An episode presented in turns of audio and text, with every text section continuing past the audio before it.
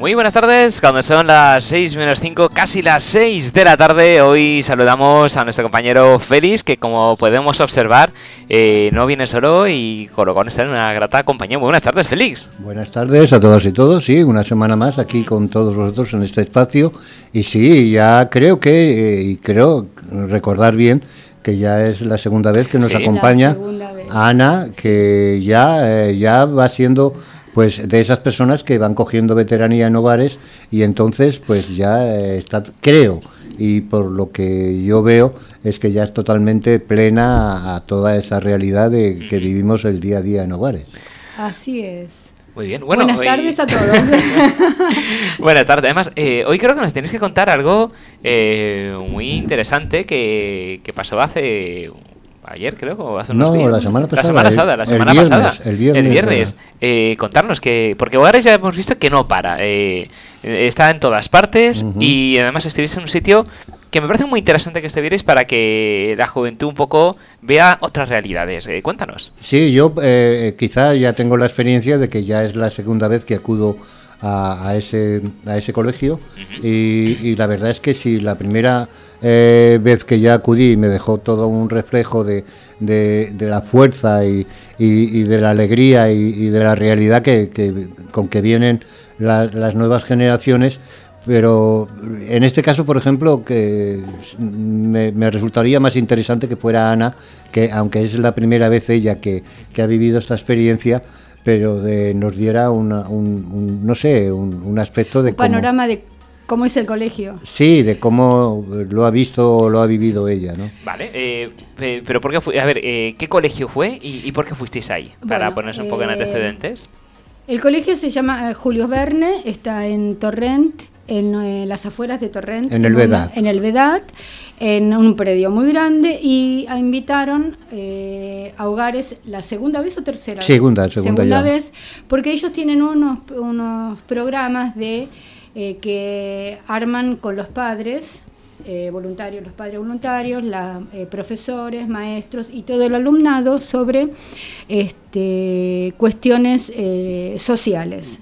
Y este, esta vez era de integración y de ver cómo están, cómo viven algunos mayores en determinadas circunstancias. Entonces, Hogares era un lugar, este, una ONG, un sitio muy, este, ¿cómo se puede decir la palabra? Eh, especial y propicio, para poder ir dos personas con dos realidades diferentes a, hablar tanto con los pequeños, que eran hasta 10, 12 años, y después con el tercer año de la ESO. Lo que hay que destacar es que, además de de todo lo que hacen todos los colegios de este país y todos los países por la comunidad y por integrar y por inculcarle a los, a los chicos y a los eh, adolescentes los valores con respecto a sus eh, vecinos, es que el colegio Julio Verne tiene recursos, eh, ya sea a nivel académico y recursos monetarios que también son los que vienen bien. Lo que, hemos, lo que yo he visto es que se han encontrado con una realidad, eh, por eso le digo a Félix que parece que él fue la estrella, porque a mí me hicieron unas preguntas de, una, de un tipo, pero a Félix le hicieron otras muy, muy profundas y muy, muy interesantes. Que es decir, por ejemplo, cuando Félix contó cómo había sido su vida desde que empezó hasta que llegó a hogares y dijo que había dormido en la calle, pensaron que esa persona que habían visto durmiendo en un banco o en el suelo o adentro de un cajero automático no era un peligro y que tenía una cara, que tenía una voz y tenía una historia. Entonces eso, eso les abrió un panorama diferente a su realidad y ahí fue una batalla de preguntas que Félix, muy, interes muy interesantes y mm, vos les veías las caras a los chicos decir, oh, hizo esto. Por ejemplo, que ahora lo va a contar Félix en profundidad porque fue a él el que le hicieron las preguntas. Por ejemplo, querían saber dónde se bañaba. ¿Y dónde te vas? ¿Dónde te bañas? Le dicen, ¿no? Entonces él explicó todo. Y ¿cómo ¿Tienes para, ¿tenías para comer? Y él también les explicó. ¿Y trabajabas? No. Pero ahora yo le voy a dar el paso a Félix y después... Sí, claro, ya digo que como comentábamos al principio de, de, este momento, es que yo ya es la segunda vez que ya acudo a ese mismo, a ese mismo colegio. Lo que pasa que sí que esta vez, esta segunda vez, he dado con, con, el ciclo de menores, eh, en, la primera vez no se dio, se dio ya con los más mayorcitos, ¿no? Eh, entonces, eh, tengo que destacar que dentro de esos más mayorcitos, ¿no? Pues eh, había todavía personas, o había esos niños que siguen acudiendo al colegio, seguían en, el momento que yo fui la primera y me reconocieron totalmente y ya las, las preguntas ya se basaban en lo que yo había comentado ya esa primera vez, que es mi realidad, ¿no? Entonces, durante este tiempo, porque claro, no hay que olvidar que el tiempo de una vez a la otra ha pasado toda la, pandemia, con lo cual ha, dado un, tiempo totalmente para que ellos, si alguna pregunta se les quedó en, en mente, ¿no? Eh, eh, durante todo este tiempo, pues ellos han tenido tiempo para recopilar o para pensar en que si había próxima vez, pues eh, ya no digo que la pregunta fuera más, más incisiva o, más problemática, pero sí a lo mejor con una respuesta un poco más clara que a lo mejor la primera vez yo me había visto a limitar o me había limitado a darla de, forma más, más, generalizada. ¿no?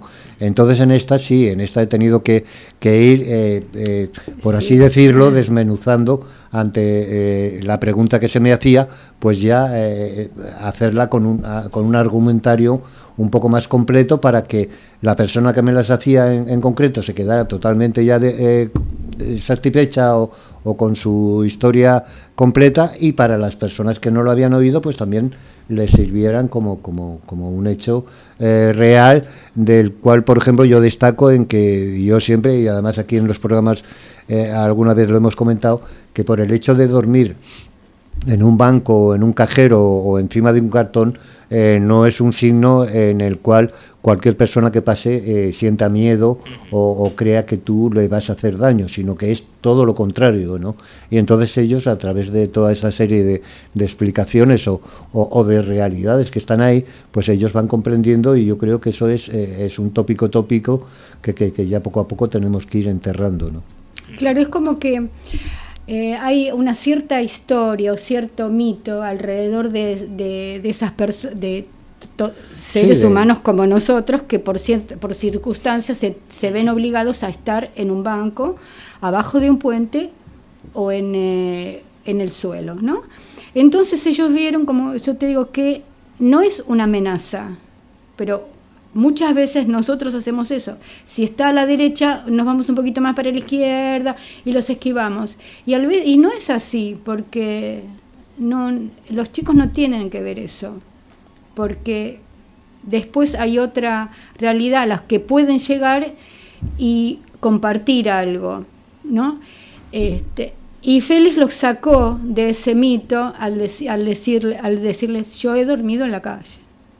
Cuando les dijo eso, dijo, ahí se codeaban y hablaban entre ellos para preguntar y levantaron, todos levantaban la mano, todos, los más pequeños. Los, los que estaban más cohibidos eran los de secundario. Ellos, cuatro o cinco, participaron, pero les cuesta a los adolescentes el hecho de hacer alguna pregunta. Los chicos son, eh, los pequeños, digamos, son más espontáneos en eso. Enseguida quisieron saber todo, hasta después que derivamos en el, qué música nos gustaba, qué equipo de fútbol, eh, los jueguitos que hacíamos, si jugábamos o no.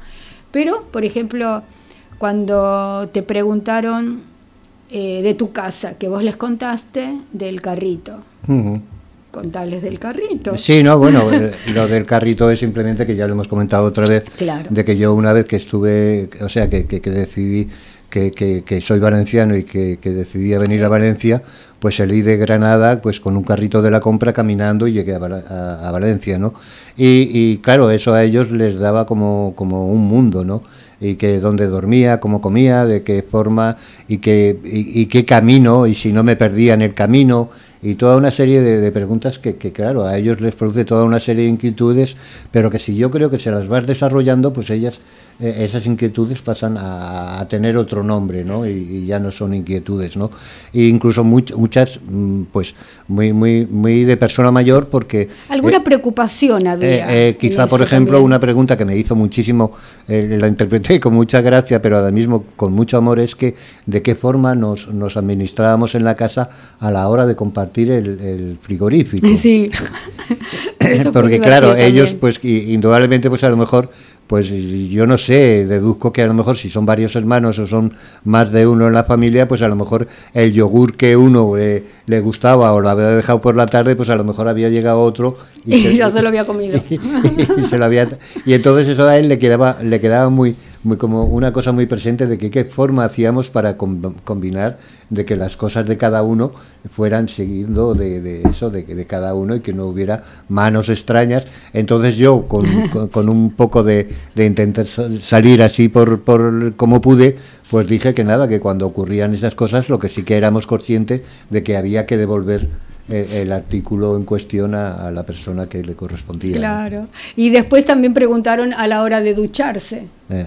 Si teníamos problemas, no, eh, generalmente no, porque más o menos, como los pisos no, tienen, no son de muchas personas, somos tres, cuatro, sabemos más o menos el que le gusta ducharse a la noche, a la media tarde o a la mañana. ¿no? Y uno sale y dice, ¿y si vuelves de, de, de hacer deporte? Y bueno, si uno vuelve a hacer deporte, se duchará dos veces o se duchará una sola vez. Este, pero bueno, esas cosas así este, interesantes eh, con respecto a que conocen otro tipo de personas. Después también nos preguntaron cómo habíamos llegado cada uno a hogares, ¿no? ¿Por qué estábamos en hogares? Gracias a hogares compartidos eh, fue una de las primeras cosas que les hicimos entender y que para que entendieran que entendieran o que vieran cómo era la historia, que esta institución, Hogares Compartidos, nos dio la posibilidad a personas mayores sin recursos o con muy pocos recursos de tener un lugar donde vivir. Y a eso el valor agregado que son eh, los compañeros, las salidas, eh, las reuniones, tener un, piso, una nevera, una lavadora y todo lo demás. Sí, me parece muy interesante, muy importante porque estamos hablando de, no sé, ¿qué, qué edades más o menos eh, oscilaban los niños? El primer grupo eran entre 8, 8 y 10. Hasta, 10, 11, más, más no. Y luego ya los otros sí eran más mayorcitos, entre 14, 17, o 16, 17. Claro, pues sobre todo la primera anda porque sí, los de 14 y 17 ya saben lo que es la pobreza, lo que es vivir en la calle, ya lo han visto, pero a lo mejor los niños de 8, 9, 10 años no lo tienen tan claro. No. Entonces es bueno que desde el principio entiendan que hay gente que por desgracia no tiene los recursos que tienen ellos, primero para que valoren mucho lo que tienen y, y, no sea pues el típico niño de que tira la comida porque no le gusta o tiene un juguete pero quiere otro más nuevo y el viejo lo tira o lo rompe porque patalea. Exacto, entonces, primero valorar eh, lo que tiene y saber, oye, pues mira, qué suerte tengo, que tengo una casa, tengo un colchón, tengo una ducha, abro el grifo y tengo agua cuando quiero, abro la nevera, puedo comer, que vea que hay otra realidad y sobre todo que aprenden desde pequeñitos a respetar a la gente que está viviendo en la calle eh, para evitar luego todos esos sucesos que tristemente ya hemos visto que han pasado con gente que está viviendo en la calle. Eh, sí, y, perder el miedo a, a, esa persona que está ahí tapada, a lo mejor porque tiene mucho frío, solamente se le ve un gorro y no se ve otra cosa, ¿no? O de repente está caminando porque tiene mucho calor y pide agua, que no es una amenaza, porque general, eh, lo que nosotros vemos y hemos visto que eh, en el 90% de los casos una persona, un indigente, una persona que no tiene hogar, que no tiene un techo y que duerme a la intemperie, no sé por qué tiene el estigma de la amenaza. No, eso es algo histórico, no sé, porque no se puede entender entre los seres humanos que de todas maneras, es una amenaza. Eh, Ana, eso es una lucha que yo creo que queda mucho tiempo todavía, que queda mucho camino a recorrer. Lo que pasa que sí que en este caso concreto que nos atañe tanto a ti como a mí, que hemos vivido esa, e, esa, esa presencia de esos niños, eh, lo que sí que hay, yo, doy un grado de valoración hacia el colegio totalmente, porque desgraciadamente no todos los colegios eh, eh, tienen, tienen ese afán de que, de que esos niños vayan creciendo en esa realidad tan, tan, tan real, ¿no? Y, no tan ficticia y llena de, de tabús, de tramas y de miedos, ¿no? Totalmente infundados y, inculcados, ¿no? Entonces, eh, por, ejemplo, para mí, ese colegio eh, eh, es, es, la punta del iceberg, ¿no? En el cual yo creo que esos alumnos, el día de mañana que salgan dispuestos a afrontar cualquier tipo de realidad de la vida que tengan que llevar, van a salir con una capacidad bastante más adelantada. Y no es por despreciar o, desmesurar eh, cualquier otro tipo de, colegio o de, enseñanza, pero es indudable de que, de que los equipos de, dirección de las colegias, eh, de los colegios forman parte de que, que esa instrucción eh, se lleve a cabo de una manera totalmente de que esas generaciones pues, pues eso, vean la vida con, con otras realidades. ¿no? Sí, me parece como que está fundamental porque pues esos niños, eh, afortunadamente, eh, a lo mejor no tienen contacto con, directo con la pobreza porque no lo ven. No. Porque a lo mejor a la zona donde viven tampoco tienen ese, ese acceso, no, no tienen esa, esa oportunidad de conocer que hay otra otra vida, por desgracia, que hay gente que por desgracia no tiene la suerte que tienen ellos. Y sobre todo es eso, el quitar ese estigma que habéis comentado de, del miedo, de, de amenaza, y que esa enseñanza también la lleven esos niños a sus casas y que se lo cuenten a sus padres y a sus hermanos y a sus amigos. Es decir, pues mira, han venido dos, dos personas de, hogares compartidos. ¿Y qué es hogares compartidos? Pues mira, gente que está en la calle, no tiene pues nada en una casa y, es, y Félix dormía en la calle y, y, no pasa nada y he hablado con él y es muy simpático y me ha contado aventuras y tal. que vean que, que, no hay peligro, que no tienen por qué salir corriendo ni, ni nada por el estilo. Es así. Otra cosa que muy importante que nos preguntaron especialmente los grandes, no, vamos a dejarlos porque los grandes hicieron pocas preguntas. Eh, lo bueno que han tenido los grandes es que había dos de esos eh, alumnos que tenían abuelos en eh, residencias, ¿no? Entonces más o menos conocían y justamente dos de ellos, no tres había me parece, no me acuerdo, sus madres eran trabajadoras sociales, entonces conocían del tema. Pero, por ejemplo, los más pequeños preguntaron cómo era la convivencia con tantas personas. Sí, entonces yo me bajé del taburete donde estaba sentado y le digo, es como ustedes acá en el colegio. Son, son 40 eh, compañeros que tienen una maestra, tienen profesores, son compañeros para ir al gimnasio, para ir al, a, alguna actividad, para el recreo, pero de repente, sentados en el aula, ustedes de acá, porque estábamos más arriba, ustedes de acá son más amigos, estos de acá son más amigos, estos de ahí son más amigos. Ah, sí, sí, sí.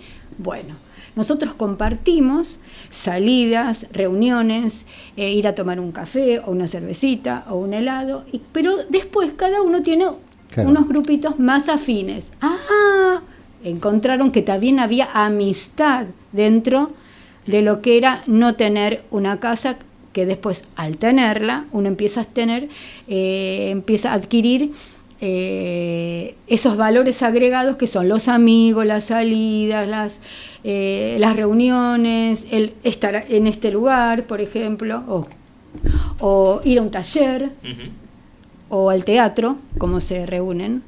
Y después de todo eso que uno, que uno explica, venían las preguntas para Félix. A ver, ¿qué hacía Félix? ¿Qué los amigos de Félix? Si tenía familia, se preocuparon por él. Claro, es, es que es lo que digo, yo creo que todavía queda esa gran incógnita de, de, de, ese tópico, de ese tópico tan, tan típico, pero que tan real también era la misma, ¿no? De que, que el hecho de, ser una persona en la cual no tengas un habitáculo, no tengas toda una serie de medidas eh, totalmente que, que, que, que, te corresponden y que te mereces, pero, pero por hechos y por circunstancias no las tienes, ¿no? Entonces ellos consideran que, ya, eh, pero ya no solo los niños, yo creo que también los adultos ya te consideran culpable y ya te consideran el que, el que, el hecho de que tengas que estar en la calle es un hecho merecido y que te lo mereces y que eh, es a cuesta de que tú hayas hecho cualquier cosa eh, negativa y no necesariamente tiene que ser así. Indudablemente, claro que sí que hay personas que, que, les das a, cambiar y te dicen que no, que prefieren seguir estando en la calle y viviendo la vida que, llevan, pero eso no da opción a que ya sea un clamor como que, que, somos los negativos o que somos los culpables o que somos los malos de la película, ¿no? Sí, desde luego. Y, y aparte, yo creo también que, sobre todo los niños más pequeños, de 8 años, les tiene que extrañar mucho que una persona no tenga casa. Sí. Es decir, ¿cómo que no tienes casa? Sí, ¿Cómo, que, ¿Cómo que no tienes eh, lugar donde ir? Sí, eh, eso, eso fue una... Yo los escuchaba que decían, ¿cómo? No tiene casa. Es así. Mm. Y hay otra cosa que también vieron, era que se puede vivir sin este aparatos, mm. sin radio, sin televisión, sin un ordenador, mm. sin sin cosas. Sí, una Se pueden vivir sin cosas. Una de las bases que ellos más preguntaban es cómo yo me lo había hecho, cómo había eh, eh, conseguido hacer la, la, odisea para ellos, ¿no? De venir desde Granada aquí caminando. Y vamos a ver, y no tenía, no, no, tenía un móvil, y, no tenía una televisión, y, lo único que llevaba una radio que ponía conmigo, y lo único que llevaba era un carrito de la compra en el cual llevaba mi tienda de campaña, mi saco de dormir y la poquita comida que iba cogiendo o necesitando en el camino. Claro, para eso para ellos es, es, es un, un, concepto de, de, que yo he, sido poco más o menos un Robin, un Robin, Crusoe. Y, claro, entonces si luego después les vas le vas diciendo y les vas diciendo de que de que claro, de que yo lo que hacía todos los días es cuando me levantaba por la mañana, pues una de las cosas que hacía pues pues era plegar mi tienda de campaña, volverla a poner en el carro y, seguir el camino hasta que llegaba la tarde y que yo veía que, que, era el sitio más o menos propicio para volver a poner la tienda y pasar la noche para seguir el camino, ¿no? Entonces ellos lo consideraban, ya vuelvo a decir, ¿no? Como una cosa fuera de lo normal que ellos eh, no pudieran eh, hacer.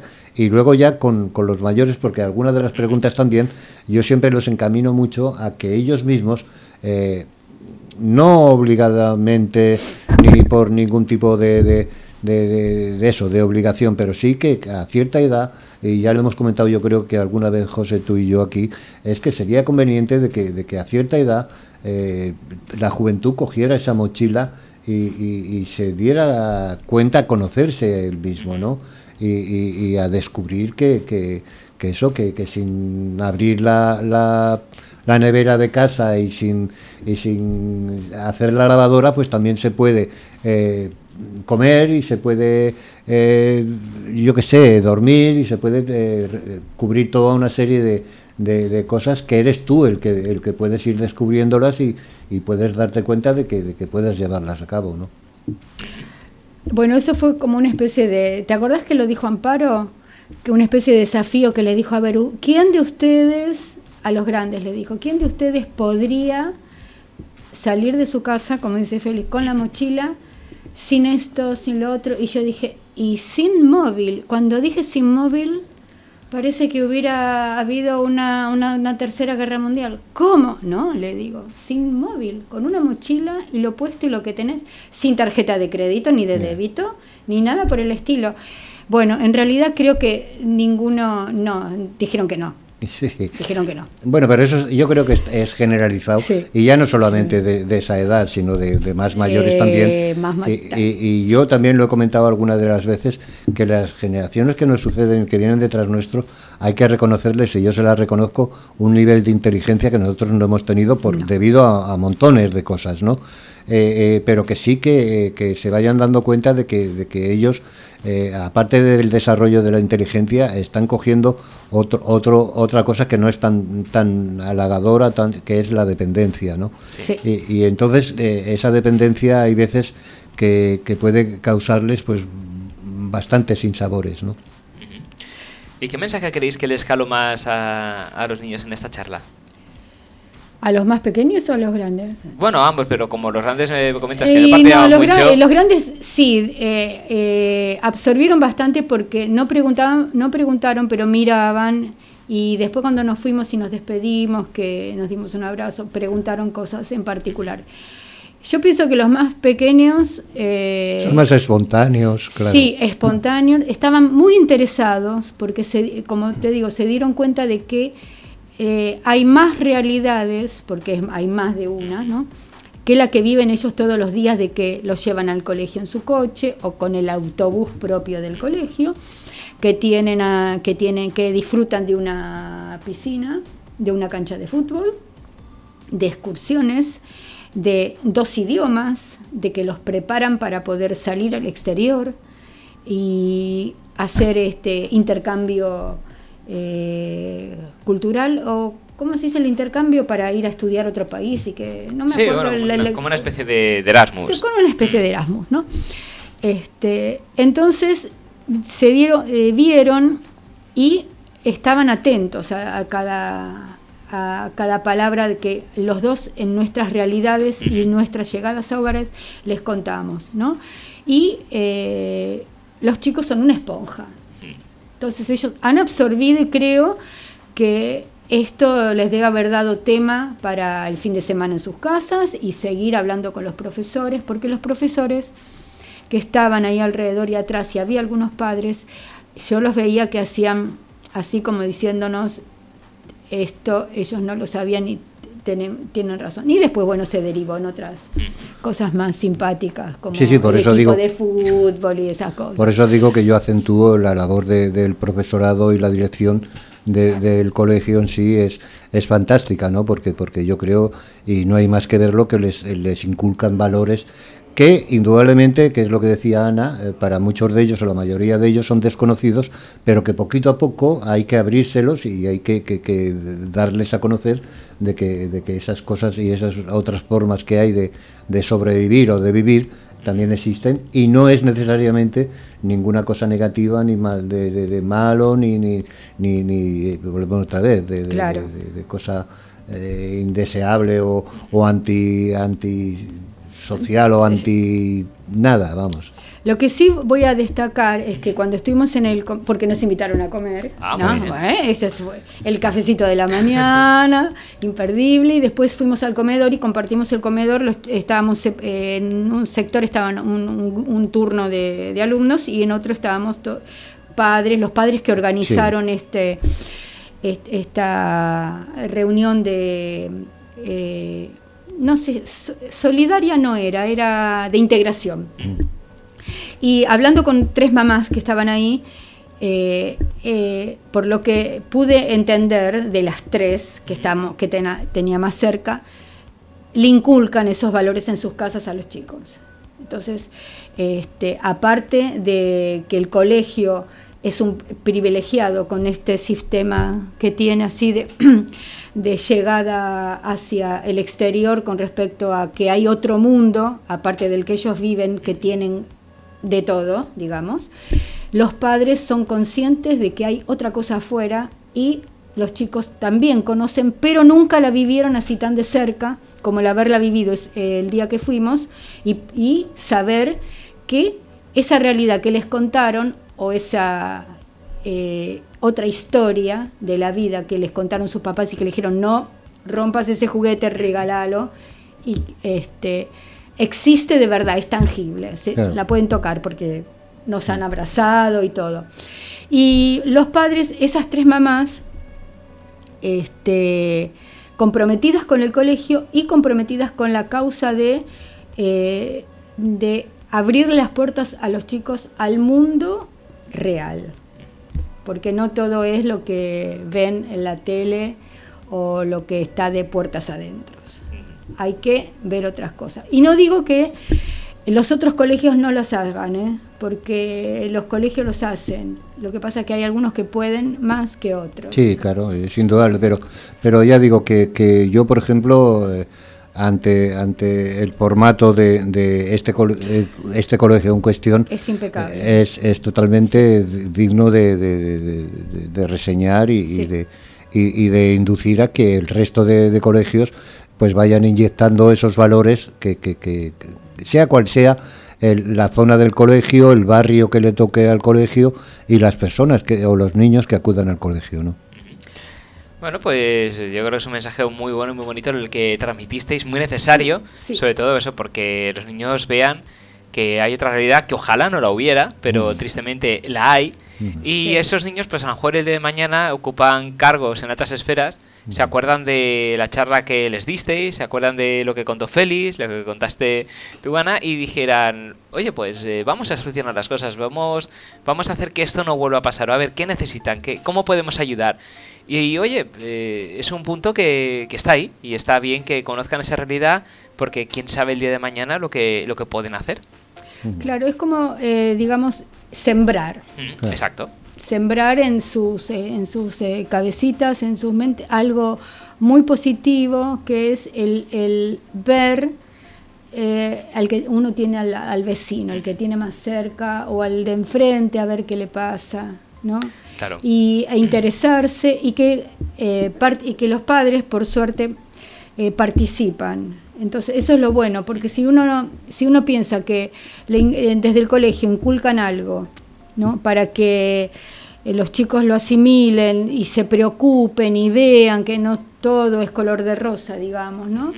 Y llegan a su casa y los padres son indiferentes, no ayuda tampoco. Sí, sí, yo, creo, yo creo que se trata de eso, de, dar respuesta a todas esas inquietudes de, de, niño que se tienen y yo creo que las, las hemos tenido todos y las tienen todos y dar respuesta a esas inquietudes eh, de una, con una base real, no con una base tan, tan, no sé cómo interpretarla, pero tan eh, decadente en este caso, porque lo único que hacen muchas veces es inculcarle todos unos daños y unas, una serie de trabas y miedos que no, que no guardan ningún tipo de, de realidad con, con, la misma, ¿no?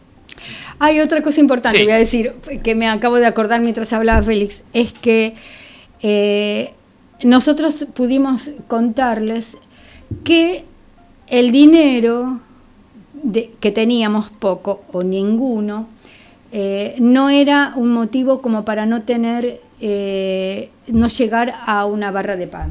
Entonces teníamos recursos eh, de hacer cosas en forma manual o algún trabajo, o digo, bueno, te, te ayudo a limpiar el coche o te podo un árbol y me, me diste dos euros y yo con eso me fui al supermercado, me compré una barra de pan y otra cosa. Vieron que no todo es una tarjeta de crédito o de débito y no todo es que el papá saque la billetera y saque el billete y te lo dé, ¿no? Que también hay otras maneras bien este, eh, loables y también tangibles, porque Félix las contó cómo él podía ganarse su dinero para poder comprarse su barra de pan, mm. y estaban, ¿y cómo hacías? ¿Y cómo hacías esto? ¿Y, cómo? y contó el tema de las latas, que lo va a contar Félix. Yo le doy el no, es que además, para que eh, cuente lo de... Mi, forma de modus eh, vivendus durante muchos años, que yo creo que José la, sabe porque le contamos de una vez, está quizá incluso muy relacionada con los niños.